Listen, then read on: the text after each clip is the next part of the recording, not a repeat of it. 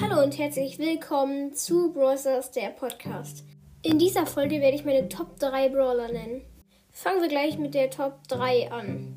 Meine Top 3 ist ehrlich gesagt Bibi, weil ich es einfach OP finde, dass sie so schnell ist und wenn du halt den Gegner wegschlägst, also mit dem Home Run Wolken, dann wird er weggeschlagen, aber da er in der Zeit nichts machen kann, kannst du halt direkt hinterher rennen und das nervt schon richtig. Und vor allem macht sie sehr viel Schaden. Meine Top 2 ist Lola. Ähm, ja, äh, die ist sehr OP. Vor allem, weil sie so viel schießt und man muss auch sagen, dass die schon viel Schaden machen, also nicht gerade wenig.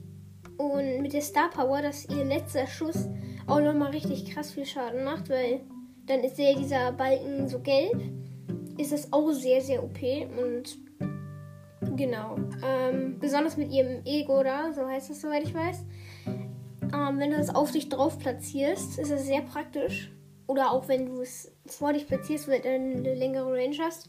Aber genau, ja. Kommen wir dann mal zu meiner Top 1, also mein allerlieblingsbrawler. Das wäre Sandy. Sandy ist sehr OP.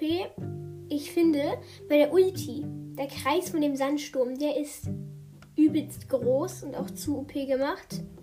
Und mit den Star Powern und so, so, ich glaube, dann heilt man da drin auch immer wieder. Das ist richtig praktisch.